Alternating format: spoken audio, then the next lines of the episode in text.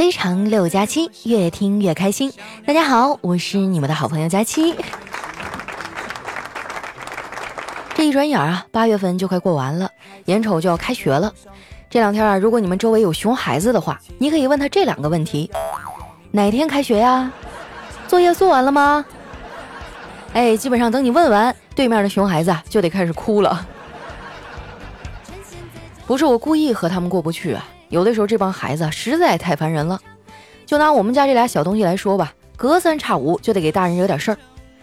昨天晚上下班回家，一进门啊就看见我嫂子在那训妮妮，这把孩子给训的眼泪巴叉的，像个可怜的小鸡崽子似的。我有点看不下去了，就问他咋回事啊，嫂子怎么生这么大气呀？我嫂子啊气冲冲地说：“哼，咱们家妮妮啊现在可能耐了。”今天我问他下辈子想做什么，他竟然说想做我妈，要好好的教训教训我。哎呀，你们说这孩子，不是作死吗？就算你是这么想的，那你也不能说出来呀。其实啊，妮妮这孩子呢，还是挺善良的，什么事儿啊也爱为别人着想。之前我哥出去出差，看路边那小玩具不错，就花了十块钱啊买了一个望远镜给他。没想到啊，小家伙还挺喜欢，问他爸爸这玩具多少钱？我哥看孩子挺高兴啊，就随口说：“啊，才十块钱，挺划算的。”妮妮当时点了点头，没再说话。没想到晚上吃完饭哈，他们爷俩出去遛弯的时候，妮妮啊竟然掏出了十块钱塞到了我哥的手里。他说：“爸爸，我知道你零花钱不多，我在妈妈那儿啊要了十块钱，望远镜的钱我自己出。”看着没啊，还是闺女贴心。这儿子就不行，小辉就是啊，坑的一手好爹。刚放暑假那阵儿呢，我哥让他在辅导机构报个学习班，提前学一下下学期的内容，还省得到时候跟不上嘛。结果钱刚给他，他就把这钱给花了。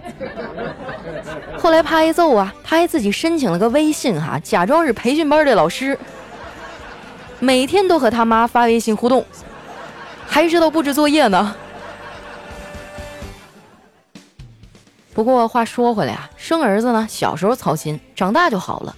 但是生闺女啊，等她长大才是最操心的。别人家的猪啊，都是卯足了劲儿想要拱自己家的白菜呀，你说能省心吗？还有就是啊，现在的小男孩一个个啊都太溜了，比咱们那时候可强多了。我听说啊，今年有的新生还没开学呢，就已经在群里啊把对象给找好了。不过我也能理解，都是春心萌动的年纪嘛，谁不想有个美好的初恋呢？以前我们那时候啊，恋爱对象的选择范围就特别窄，不是邻居就是同学。现在的小年轻可不一样了，他们都喜欢网恋。不过这网恋好是好啊，就是分不出真假来。如今的这个美颜技术还有 P 图功能啊，这么强大，你就不用说美丑了，可能连对面是男是女哈，你都分不清楚。很多的直男啊，都深受困扰。在这儿呢，我可以传授给你们一个如何分辨假照片的方法，就是如果一个小姐姐啊长得很好看，她还愿意和你聊天，不要怀疑自己的魅力啊，你没有魅力，她的照片肯定是假的。说实在的啊，不用说你们，我有时候都看不太准。以前啊，我化成灰都认得出来的人，现在化个妆，哎，我就认不出来了。上次大学聚会啊，之前玩的好的一个小伙伴，名字我都还记得呢，就是长相啊对不上了。不过这也算正常，哎，毕竟很多年都没见了嘛。你们发现没有啊？上学的时候玩的特别好，觉得这辈子啊都会和他做朋友的那些人，毕业以后就各自四散天涯了，只是偶尔在网上联系，慢慢的竟然成了网友。而在网上认识的那些傻屌网友呢，却是越聊越投机啊。千里迢迢相见恨晚，最后反而成了好朋友。然而呢，多好的朋友都有各自的生活。很多听友还来跟我吐槽，说自己总是感觉很孤独。夜深人静的时候啊，想找个人聊天儿，但是翻来翻去呢，都找不到合适的人选。好不容易千挑万选选出来一个，但是又苦于找不到合适的开场白。哎，我觉得大家都是顾虑太多了。真正喜欢你的人，从来都不介意你用什么开场白。哪怕你就只是发一个毫无创意的小红包。再说了，排遣寂寞的方法有很多呀，也不一定非得找人聊天儿。撸剧啊、追星、吃烧烤、喝奶茶，哪个不行啊？不过听我一句劝哈，你要是跟你爸妈住一块儿，那这些爱好你还是稍微收敛一点比较好。我妈呢就特别看不惯我喝奶茶。昨天晚上写稿子没啥思路哈，我就偷摸的叫了一杯，结果就被我妈发现了，老太太给我一顿批呀。说完啊，她还说，人家养生专家都说了，老喝那玩意儿不好，你咋就不能戒了呢？这人呐得自律。我说妈，你说的对，自律很重要。别的不说，就拿我的偶像周杰伦来说吧，四岁学钢琴，小学学写歌，一边打工一边参加选秀。出道这么多年，一直坚持创作，拥有自己独特的风格，还有高质量的作品。他能成功，哎，就和自律脱不了关系。所以，就连他这么优秀自律的人啊，都戒不掉奶茶。我凭啥能戒呀？我妈被我怼的还没话说，气呼呼的就走了。这大概是我长了这么大第一次在两个人的交锋当中取得胜利。我妈其实对我挺好的，就是控制欲特别强，老想干涉我的事儿，还总有一些强盗逻辑。以前呢，这个智能手机还没普及的时候，他就特别反对我玩手机。如果他出门之前我在玩手机，回来之后我还在玩手机，那完了，哎，那就说明我这一整天啊都在玩手机。如果他出门之前我没玩手机，回来之后呢我在玩手机，那也完了。这就说明啊，他一走我就开始玩手机了。不过这两年好多了啊，因为他也开始天天把着手机不松手了。老太太啊，最近还迷上了拼购啊，总是在网上买一些乱七八糟的东西，收到的快递啊比我都多了。现在呢，她也不去跳广场舞了，就天天窝在家里研究她网购的那些玩意儿。前两天啊，她买了一个挂烫机，然后就把衣柜里所有的衣服都翻出来烫了一遍，烫完还都上身试了试，试完了就问我爸：“老公啊。”我这件裙子好不好看呀？我爸说好看。我妈又问：那这双鞋适合我不？我爸说啊，适合，非常适合。后来我妈无论换啥衣服啊，无论是新是旧，我爸都会认真的打量一番，然后夸她好看。最后呢，整的老太太都有点不耐烦了，说：老头子，你这是在敷衍我吧？怎么我穿什么你都觉得美呢？我老爸弱弱的说：我要是说不好看。那你就会去买新的呀。我爸也太单纯了，就算他说好看，那我妈就不买了吗？自从我爸退休以后啊，就天天围着我妈转，都不怎么找老李头下棋了。我看那老头挺可怜的呀，就劝他出去玩玩，结果被我爸严词拒绝了。他说：“我真是搞不懂有些男人，为了跟老哥们一起玩，就把自己媳妇儿撂在家里。反正我是不会这样的。”不为什么，就怕我一走啊，你妈就发现没有我反而过得更好。这老头啊，真是个实打实的气管炎。不过呢，倒是活得挺睿智的。对于生死这种大事啊，他也有自己的理解。他曾经跟我说过啊，生老病死都是有关键词的，生的要好，老的要慢，病的要晚，死的要快。在他的影响下，我也活得比较豁达。我的座右铭呢，就是问题不大，因为不管遇到任何事儿啊，只要嘴角轻轻扬起，淡淡的说上一句问题不大，就能给人一种大局在握的感觉。虽然我的心里哈仍然是慌的一逼，不过就算我想的再开，我的烦心事儿呢也一件接着个一件的来。在我们办公室啊，幸福感最高的人那就是丸子了，天天就知道傻乐呵。根据我多年的观察，我发现他的幸福感。主要来源于自我感觉良好。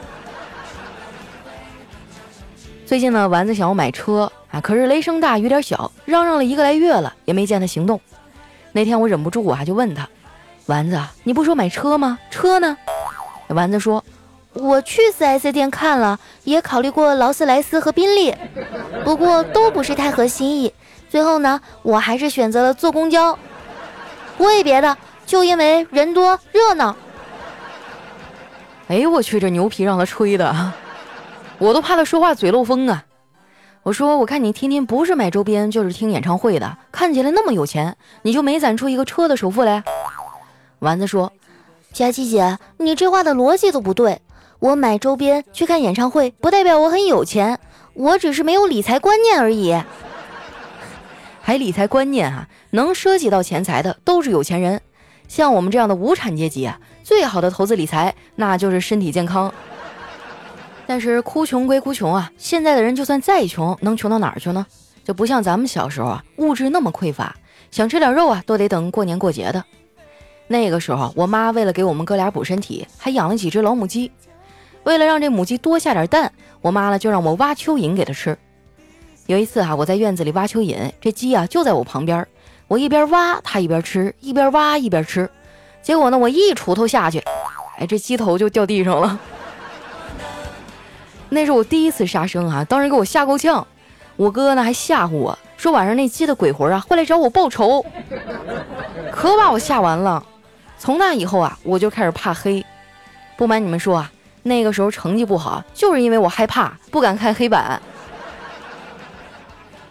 后来我上了大学呢，学了唯物主义哲学，这才慢慢好了一点。现在呀，我作为一个新时代的上班族，就怕一件事儿。就是午睡醒来之后啊，看到的各种未读消息，还有未接电话。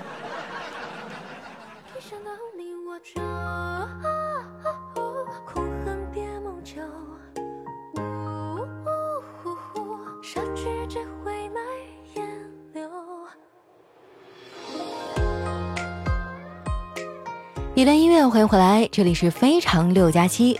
接下来和大家说一个好消息哈，就是我录制的新书终于上线了，是一本轻松搞笑的修仙小说啊，叫《小妖不上天》。我还邀请了我大学时期的男神郭以达过来跟我搭戏。哎呀，单身这么久了，终于有感情戏了。你们不是老说想听着我的声音睡觉吗？这回好了，每天更新三集，刚好听完就睡着了。大家可以去搜索关注一下哈，由佳期和郭益达播讲的《小妖不上天》。在第一集的评论区里留言，我会抽取十位听众，每人送出六十六元的红包。知道怎么写吗？就是写成那种哈，别人一看就觉得哇塞，主播好漂亮啊，这小说一看就好牛逼的样子。谢谢大家了哈。嗯，因为这是我的第一本小说，也不知道你们喜不喜欢这种题材，或者说你有什么特别喜欢的书哈，也可以留言告诉我。万一我要到授权了呢？那接下来时间啊，分享一下我们上期的留言。首先这一位啊，叫就是西瓜爽，他说佳琪啊，我教我四岁的儿子两只黄鹂鸣翠柳，结果儿子直接接了一句，我还没有男朋友，咋整啊？哎呀，要不以后立个规定哈，八岁以下的孩子就别听了。你们这么一说，我压力山大呀。下面呢叫紫光幺二三幺，他说喜欢佳期，因为你三观很正，不会带偏青少年，你的声音好听，段子有意思。同一个段子，你说的和别的主播说的，我就爱听你的。我听你也不知道几年了，二胎都两岁了，原谅我还没有傻完。反正我老公啊都被我带的追更了，是吧？那你们可以尝试一下我的新小说呀，我感觉录的也挺有意思呢。下面呢叫是我晨晨，他说佳期好，我好难过，是前任带我开始听的你，他是你的忠实粉丝，每期必听，有五六年了吧。和他在一起以后，我也开始每期必听了，可是我们分手了，他为了更好的事业放弃了我，要走的决心依然决然。说留下是真的，说要走也是真的。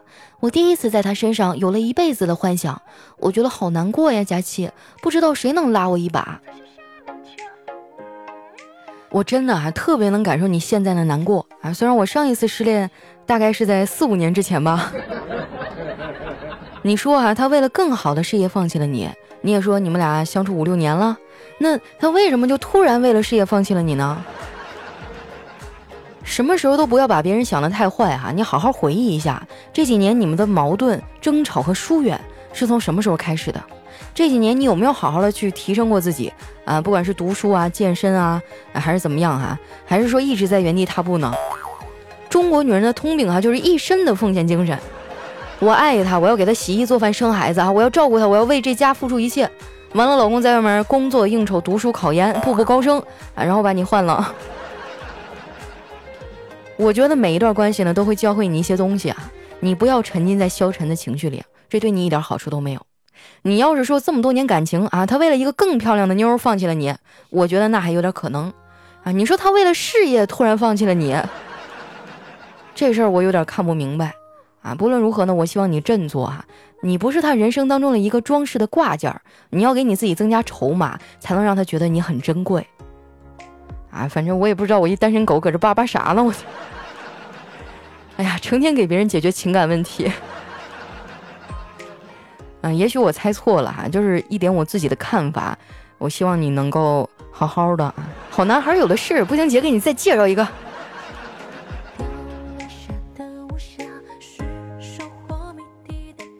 下面呢叫笔下超人，他说：“佳期啊，你知道一个人下了班不想回家是一种怎样的体验吗？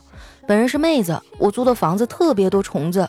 前天啊打死了一只很大的蜈蚣，今天还发现了蜘蛛。然后呢，我买了杀虫剂喷了满屋子，把自己熏得够呛。我对超过四条腿的动物啊特别害怕，而且房子不通风不朝阳。提醒小可爱们不要贪便宜租房子呀！啊，你对四条腿的动物特别害怕。”嗯，那你可以找一个三条腿的来保护你啊！啊，这个找一找什么杀虫剂啊，都杀一遍应该就没事儿了。呃，还有有一个东西我觉得挺实用的哈，如果你在南方的话，你可能需要一个呃抽湿器。我妈给我买了一个，大概五六百块钱吧，就是你放在家里抽，大概一个小时能抽出来两矿泉水瓶的水儿。哇，你都不知道这这种天气我的被子有多么的潮，居然能抽出来那么多水。啊，一些能够提升生活舒适感的小物件，你值得拥有哈。具体哪个牌子我就不说了，因为他没给钱。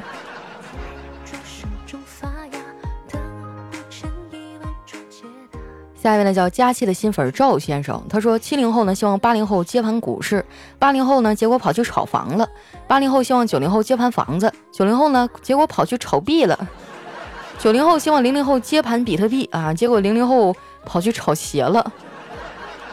哎，真的哈，我就特别不理解，就你们男生为什么一买鞋一柜子一柜子的买呢？啊，就买完了回家也不穿，就搁那摆着供着，一双还挺老贵的。来看一下我们的下一位哈，叫特爱大家期，他说：“哈利波特大家期，你怎么又扣丸子工资了？心疼丸子一秒钟。这次呢，我居然又是前排。现在呢，我正经历一个灾难片儿，就是开学，哭唧唧啊，求安慰。”哎呀，等你上了班以后啊，你就觉得上学的时光很美好了。下面呢叫冰凌哈，他说今天回家打开家门，嗖的一下穿出来一个黑影，说时迟那时快，哎，我这边脑子还没反应呢，一记旋风腿就已经使出来，一通踩压拧啊，终于粉碎了一只蟑螂。现在啊，我看着这只蟑螂的尸体，突然想起来，佳琪，这该不是你寄过来的吧？怎么会啊？有那么快吗？那你看看这个蟑螂有没有二十厘米？如果没有的话，那应该就不是我们家那个。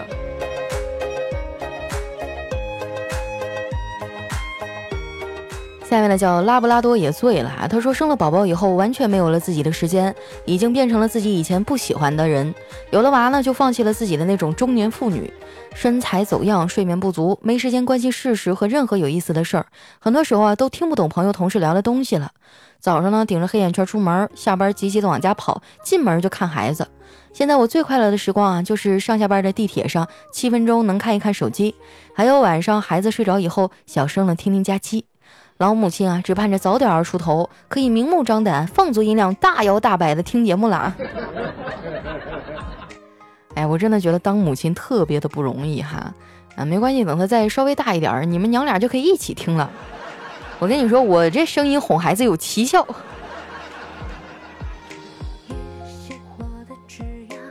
下面呢叫夏早安喽，他说：“佳琪，我算发现了哈，你说的丸子的梗，一半都可能发生在你自己的身上。”才没有呢！我现在已经进步了。哎，你们发现没有？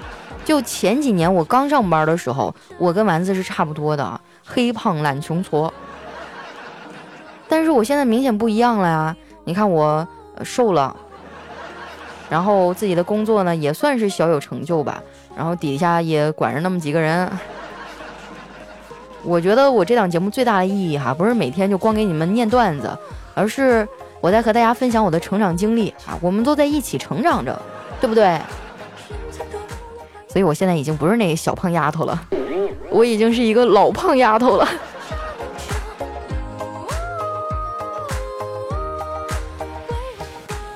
下面的叫奶瓶幺零，他说：“佳期啊，你的声音伴随我走过了初入职场的懵懂，走过了恋爱七年分手的苦涩，走入了婚姻殿堂，度过了无数个考初级、中级、注会的孤独日夜。我想说的是啊，那个胸口碎大石的锤子，今后但凡是有机会哈，我高低要给你买一把。你走，你是魔鬼吗你？”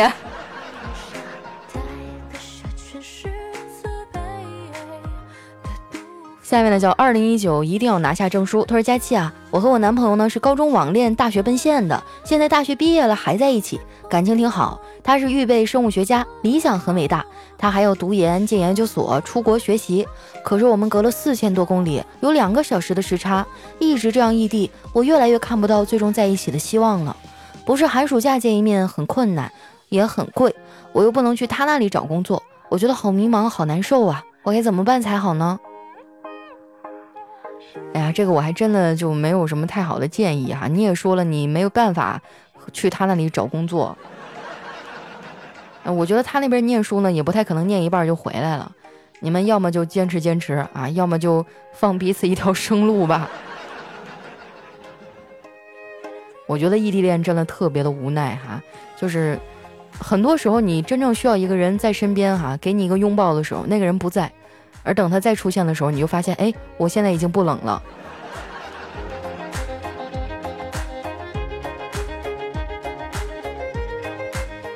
下面叫俏青林，他说刚才接一骗子电话，说我们是某某银行的，刚才查询啊，发现您的银行卡昨天在境外消费十八万美元，请问是您本人消费的吗？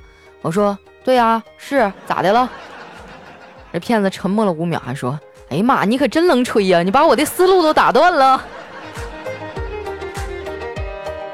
哎，我发现现在骗术真的都越来越高级了哈。最近就总有一些陌生的号加我，加我微信，然后就不说话，说什么再开车一会儿聊。然后等到晚上或者过几天你不注意的时候，就把你拉到一个什么炒股群啊，乱七八糟的群啊，就感觉整个群里好像就忽悠你一个人一样。大家千万要注意了哈，不认识的人不要乱加。天上哪有那么多掉馅饼的事儿啊？你看那头像长得那么好看，他能看上你吗？哎呀，来看一下我们的下一位，叫永远只爱佳期。他说：“不是说七夕节牛郎和织女相遇吗？可是呢，我小时候总爱乱想。俗话说天上一日，凡间一年。我一想不对呀，那人家织女还在天上，早上打打游戏，中午练练瑜伽，最后晚上吃完晚饭的时候呢，就和牛郎约会去了。可是人家牛郎呢，就灰溜溜的等了一年呢。对哈，你这么一说，我觉得，嗯，是亲妈。”